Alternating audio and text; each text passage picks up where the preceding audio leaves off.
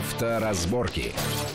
Приветствую всех в студии Александр Злобин. Это большая автомобильная программа на радио Вести ФМ. И, как всегда, обсуждаем главные автомобильные новости, события, все то, что вызвало наибольший интерес многомиллионной армии наших автолюбителей и автопрофессионалов. Ну, наверное, больше всего на минувшей неделе в соцсетях обсуждались э, утвержденные в правительстве правила продажи так называемых красивых автомобильных номеров, которые предполагается запустить систему с, аж с 22 года, чтобы вывести это дело из тени, и чтобы э, доходы, от, э, деньги от тех людей, которые готовы платить сотни тысяч за красивый номер, поступали не каким-то там перекупщикам, мошенникам, я не знаю, там, теневым людям, а исключительно в бюджет, чтобы потом шло это на благие э, всякие цели.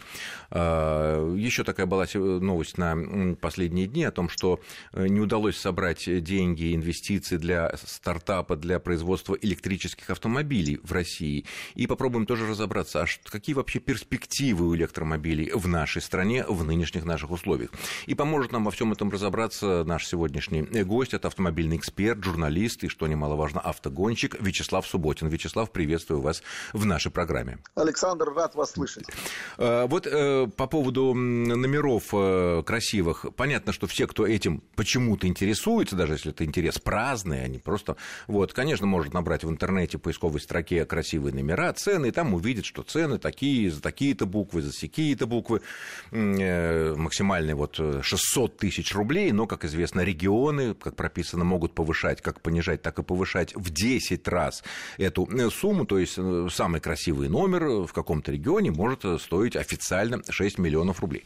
Но какой у меня первый вот вопрос? Скажите, вот вы как многолетний гонщик, участник крупных гонок, скажите, а вот гонщики, когда начинают, они как-то выбирают себе номера на удачу? Или до этого как бы никто не додумывается? Ну, Саш, гонщики, конечно, суеверные люди, да, безусловно. О, о чем и речь? Наверное, на, навер, наверное, они более суеверные, чем обычные автомобилисты. Ну, потому что это экстремальные ситуации, гонки, каждый там, не то что там черный кот, да, ветер подул не с той стороны, побрился, не побрился, помылся, вымыл свой автомобиль или нет.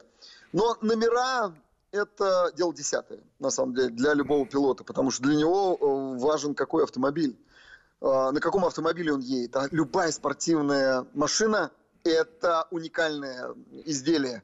И он гордится своим автомобилем. И все знают, что вот на этой машине едет конкретный пилот – вот на «Газели» едет Вячеслав Субботин, причем на зеленый, да, и все знают. Нет то, есть, то, то, то есть номера себе специально на этих гонках э, никто из гонщиков в принципе не подбирает. Да. Ну, там, где есть номера, понятно, что Формулы-1 никаких номеров нет, это ясно. Нет, ну, те машины, которые э, за пределы кольца не выезжают, э, это шоссейно-кольцевые, прежде всего, автомобили, а те без номеров. Ну, это а понятно. как, скажем, там ралли, это все машины с номерами. С обычными стандартными номерами? С но... обычными стандартными номерами, конечно. Ну, и там нет красивых номеров. Там каждая машина, она, она известна она известна публике, там важен ну, номер то есть на борту а, автомобиля. А, это, вот это важно. Вот это важно. Обычно номер какой есть. То есть хорошо. Да. Хорошо, следующий тогда момент в связи с этими красивыми э, престижными номерами. Кстати говоря, вот мне кажется, тоже такая небольшая ошибка у разработчиков. Э, вот они говорят, ну, то есть разработано, что если определенная стоимость будет у номера, если повторяются, допустим, три буквы МММ, ООО, там, там ТТТ, там РРР, там, ну, любые буквы. Но мне кажется, что э, определенным спросом пользуются используются номера э, вот на этом вот рынке, которые не повторяются буквы, но при этом определенные комбинации. Ну, например, ВОР. Ну, например, АМР. Или, да, или ЕКХ. Буквы совершенно разные, ничего не обозначающие, как бы. Но попробуй такие номера купи, а если ты их покупаешь, то это будут э, такие большие деньги. В этой связи такой вот вопрос. Э, вот вы наблюдаете за автомобильной жизнью уже не один десяток лет, внимательно, профессионально, так сказать, во всех деталях пишете, рассказываете об этом. Э, на, на ваш взгляд, вот за последние 10, 20, а может быть даже 30 лет изменилось ли отношение сотрудников ДПС на дорогах к машинам с такими номерами? Ну, я имею в виду красивые номера. Слушай, ну, безусловно. Ну, ну, конечно, номер для того и покупается чтобы показать свой статус и положение. И не то, что покупается, а выдают. Ну, раньше выдавали, да и сейчас там выдают. Нет, ну, вот. ну служебный автомобильный, который настоящий МР-97 или там, я не знаю, ну, ЕКХ, Федеральная служба охраны, понятно, ну это нормальные служебные автомобили, пусть у них будут эти номера, не вопрос. Нет, я имею в виду про, обычно простые, 3Р, 3Т, 3О, я не знаю, 3А, одинаковые цифры. Ну, ну человеческое э, тщеславием можно торговать бесконечно. Он тщеславен, да, поэтому, поэтому, собственно, и родился такой продукт, как э, продажа номеров. Почему бы на этом не заработать, если все вокруг зарабатывают? Но раз тщеславие ты показываешь, значит, и инспектор ГАИ тоже это видит. Ну, значит, едет человек непростой. Ну и, конечно, у него э, внутреннее отношение другое. Естественно, попробуйте вы... Отношения теплые человека... или наоборот? Да, да по-разному бывает, Саша, по-разному бывает. А нет ли такого ощущения, что вот это, когда вот такие вот номера, ну, я имею в виду не настоящие служебные, а вот такие да. как красивые номера, что сотрудник ДПС э, подсознательно или осознанно понимает, что у этого человека, в принципе, есть лишние деньги, и он с ними довольно легко расстается.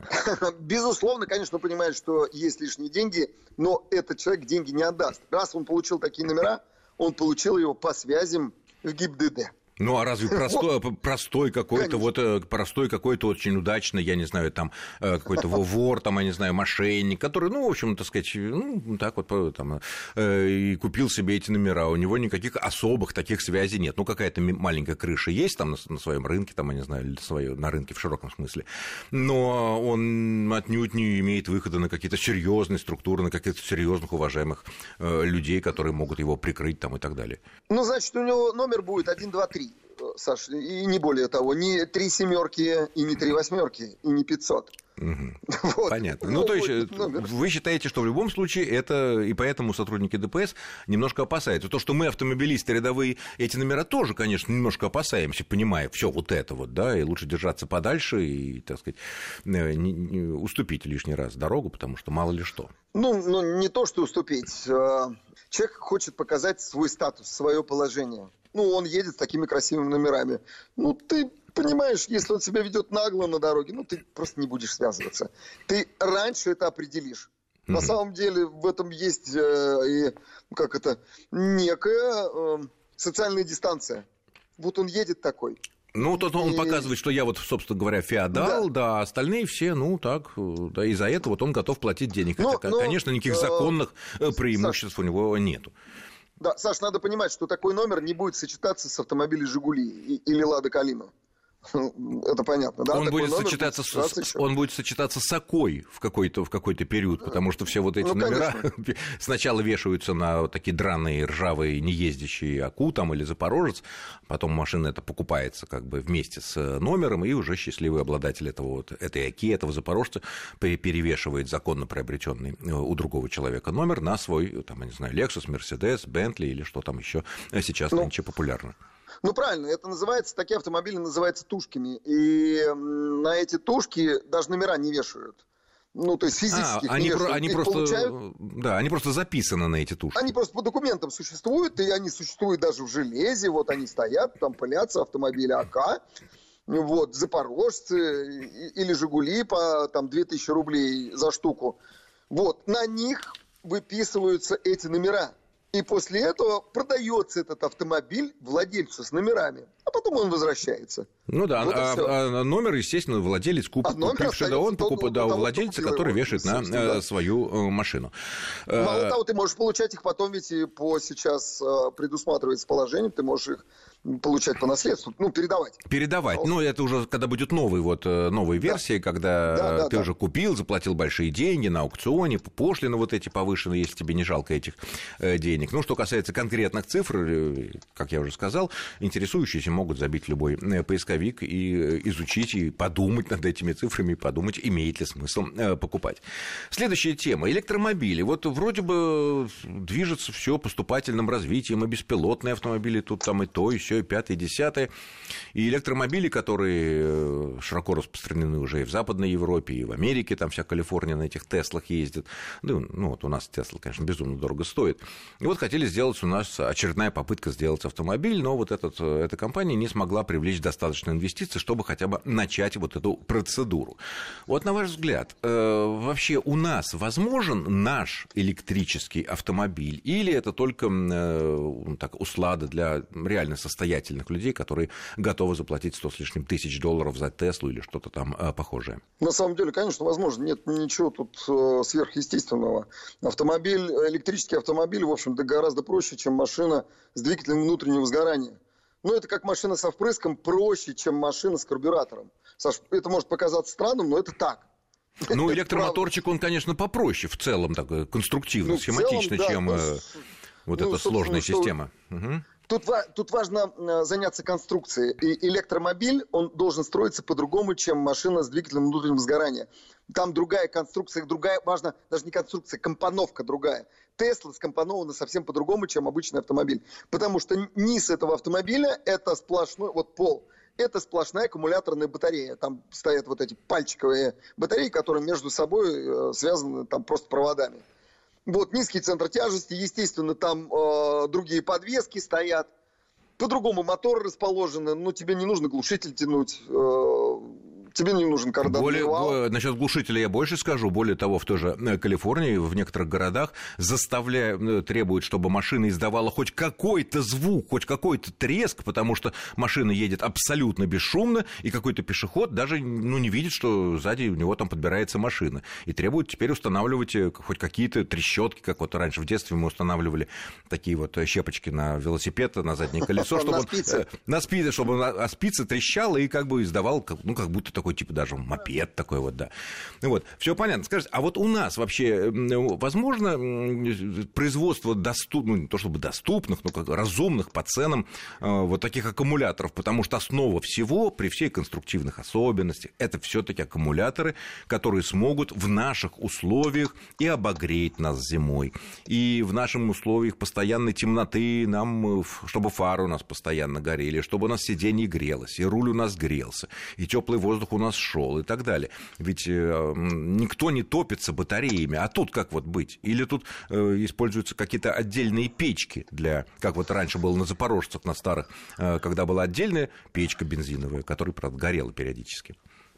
На самом деле, Саш, в скандинавских странах электромобили используют независимые обогреватели на, скажем, на солярке, там, на дизельном топливе. То есть все электричество идет на, на движение, электромоторы на колеса, а то, что на обогрев, это идет отдельно. В принципе, это То есть обычный дизель-генератор такой стоит небольшой? Ну, не дизель-генератор, нет, это дизельная печка. А, а, горит печка, как фен дует. Все, вот теплый воздух. То есть эта проблема технически э, решена? Нет, это, реш... это решаемо, причем и весьма эффективно. То есть КПД у такого э, изделия, независимого э, обогревателя, она, КПД довольно высокий. Выше, чем у двигателя внутреннего сгорания, гораздо выше. Вот а, следующее. У нас такие автомобили есть. Их построили, ничего сложного нет, спроса нет, просто нет. А почему, нет, а почему нет спроса? Ну, потому что у нас страна рискованного земледелия, потому что мы, э, все-таки у нас морозы. И вот ну, если вот эти сказали, печки электричество дизель... нужно на да. обогрев, на фары, нет, на нет, ну, движение. Ну, ну, если решена проблема и поставлены вот эти дизельные печки, которые прекрасно себе греют и сиденье, и руль, там, я не знаю, ну. и воздух, и, и все прочее. Так зачем же дело стало? Почему же нам не очистить, наконец, наш воздух наших городов? Э, ну, пусть будет это немножко дороже, конечно, чем обычные ну, у нас, машины. Саша, у нас ездят сейчас даже э, электробусы. Вот по всей Москве, да, ну да. и в других городах ездят по всю электробус. Ездят же, там, там нет э, никакого там даже независимого подогревателя. Просто все на электричестве. Ездят, но вопрос в том, как заряжать их. Вот их заряжают везде. На стоянках, на остановках. Ну, то есть там э, создана инфраструктура для автобусов, естественно, в автобусных Конечно, парках там, инфраструктура, и так далее. потому что любой автомобиль, э, ну, легковой, при морозе пробег у него сокращается до двух десятков километров. Все, Тесла никуда не поедет. На морозе минус 25, она проедет там, не знаю, 20, там 30 километров. При полной зарядке и встанет. При полной зарядке, ну, конечно, ну, ну, ну там такой Понятно. же... Понятно. Летний, такой значит, же... это летний, летний автомобиль. Мы продолжим этот интересный разговор после очень короткого перерыва. Не отключайтесь. Авторазборки. Авторазборки.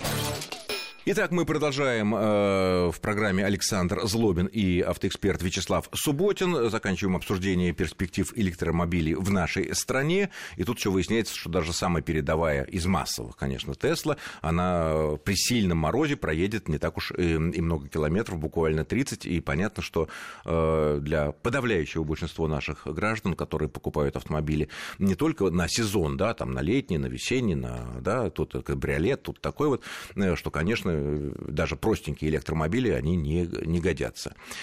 Э, вы согласны с таким выводом, да? Что это, собственно, главное, Саша, наверное, тут... препятствие к развитию электромобилей частных в, нашем, в нашей стране? Саш, я даже не сомневаюсь, что за электромобилями будущее. И, несомненно, должны отрабатываться конструкции. Вопрос о том, как заменить эту батарею. Вот когда будет изобретена батарея, которая быстро заряжается, сохраняет свою емкость э, на морозе и долго служит, вот как только решат эти три проблемы, все, электромобили захватят мир. Пока э, машина с топливным баком естественно, гораздо выгоднее, чем э, электромобиль. Ну да, ну, дешевле, да. Сколько, и... нужно, сколько времени нужно, чтобы заправить топливный бак? Две минуты? Три. Все, ну три, хорошо, Саш, три. Три минуты, и все, полный бак. Нет, ну еще надо, может, может быть, несколько часов, чтобы найти заправку в некоторых наших регионах, а даже на некоторых ну. больших трассах, я бы сказал. Ну, ну, есть, конечно, отрицательный момент, особенно ты, если едешь э, по лесу, ну, возьми канистру с собой. Здесь ты что с собой возьмешь? Пауэрбанк. Да, да, два пару банк. Ну, хотя бы, чтобы немножко, хотя бы, хотя бы, чтобы одно колесо крутилось, так сказать. Да, да, хорошая шутка. Ну, правда, Powerbank, э, наверное, потребует эм, для автомобиля, наверное, потребует для себя прицеп. А если у нас есть э. прицеп, то у нас, значит, соответственно, больше расход э, энергии ну, для передвижения этого прицепа. Кстати, кстати, на выставке совсем недавно показывали такие электробусы, которые ездят с прицепом. Там возят они аккумуляторные батареи. Если что, он, оп, и оттуда берет электричество от этого прицепа, а потом прицеп один меняет на другой и дальше продажает. Ну, значит, да, тогда эти прицепы, такие. как лошади в старые времена, и когда Емская Меняют. была, так сказать, должны быть вот какие-то станции. Тут вот э, загнал одну лошадь, пересел на другую да, лошадь, да, поскакал дальше. Тут у тебя... Дальше. Нет, ну, прекрасно будет, если у нас будут специальные такие станции, на которых стоят ли аккумуляторы или такие прицепчики небольшие, которые раз взял и поехал дальше, уже никаких, никакой километраж. Но мне кажется, на нашем веку и на веку наших детей и, может быть, даже внуков, наверное, это все таки по нашей огромной стране такого, наверное, если только в Москве где-нибудь такое будет. Ну, хорошо, да переход... нет, я думаю, что это ветвь ну, не найдет поддержки, потому что с прицепом ездить неудобно, хранить неудобно, менять неудобно. Ну... А, сейчас разрабатывается специальный материал, называется графен. Вот в графене там в объем, э, это он может содержать в себе объемный заряд и заряжается быстро, и объемный заряд. Вот как только разработают этот материал, и он И чтобы можно было использовать недорого, да, относительно? Да, и недорого использовать, вот тогда, да, вполне возможно, возможен прорыв. А пока вот в том виде, как сейчас есть, это только в Калифорнии. Э, ну, в Майами можно ездить, э, вот там, там, где тепло. Понятно. Хотя в Норвегии чуть ли уже не 40%, там гигантские скидки, гигантские бонусы, гигантские льготы на покупку электрических автомобилей по налогам, по всему там, да, и в Норвегии уже довольно много электрических автомобилей, чуть ли не треть или четверть там, всех продающихся там, новых машин, это да, электро- да, электромашины. Да. Саш, там при, э, при поддержке государства, при том, что у тебя оплачивается там чуть ли не там 70% цены автомобиля, о чем, о чем речь? Тогда да, да, безусловно, безусловно, можно ездить на электромобиле. Но вот. это э, у нас все-таки это... другая ситуация. Там государство Конечно. такое богатое очень, а народу немного. И поэтому вполне себе можно и поддерживать. У нас такая ситуация, ну, конечно. Ну, кстати, кстати, там э, в Норвегии в свое время, чтобы привлекать э, граждан к электромобилям, разрешили ездить по выделенным полосам. И они как стали покупать эти машины, а сейчас им запретили, поскольку их стало много, чтобы электромобили ездили по выделенным. Ну, вот так вот заманили. Вот. Это заманили. Вот так, вот так. Ну, хорошо. Следующая тема, которую мы начали буквально в предыдущей программе, но там очень мало было, оставалось время, чтобы это обсудить, а тема, которая, ну, я не знаю, ну, чуть ли не каждый второй день возникает в автомобильных форумах, люди спрашивают, интересуются, спорят до хрипоты, там, я не знаю, до взаимных чуть ли не оскорблений относительно того, что сейчас практически все популярные машины, я имею в виду маленькие недорогие бюджетные кроссоверы, да не только кроссоверы, выпускаются в двух вариантах. С передним приводом и с полным приводом. И вот э, начинаются споры, имеет ли смысл переплачивать дополнительные деньги, ну, обычно это там 100, 150, 200, 300 тысяч на, ну, не на самых дорогих машинах, за полный привод, тем более, что он э, больше механизмов, больше шансов сломаться, э, тяжелее машина становится, больше расход бензина, и вообще никому не надо, и так далее, и так далее, и так далее.